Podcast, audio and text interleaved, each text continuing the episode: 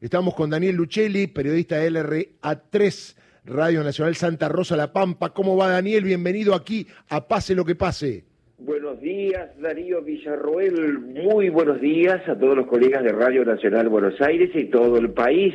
Te comento, Darío, que aquí en Santa Rosa, capital de La Pampa, tenemos una temperatura de 20 grados 8 décimas.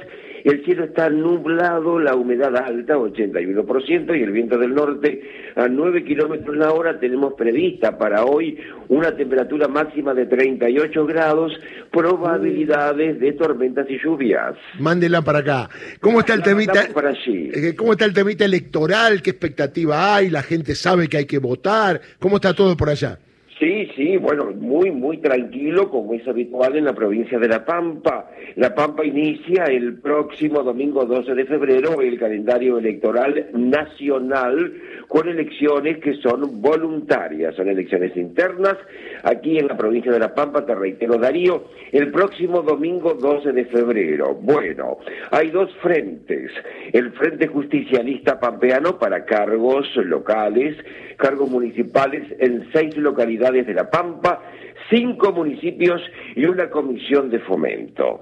En el Frente Juntos por el Cambio hay elecciones en lo que hace a la, fórmula de gobernador y vicegobernador, eh, lista de diputados provinciales y para cargos municipales hay elecciones en siete localidades de nuestra provincia. Y por primera vez en estas elecciones aquí en La Pampa va a regir la ley de paridad de género en cargos electivos. Es una ley aprobada en el año 2020 en la legislatura pampeana, la ley 3259, que establece la paridad de género en las candidaturas a cargos públicos en el orden provincial, municipal y en comisiones de fomento. En la práctica es la participación equitativa entre mujeres y hombres en las listas y que tienen que ir intercalando una mujer y un hombre, o sea, en la fórmula de gobernación, por ejemplo, aquí en La Pampa, hombre-mujer, mujer-hombre.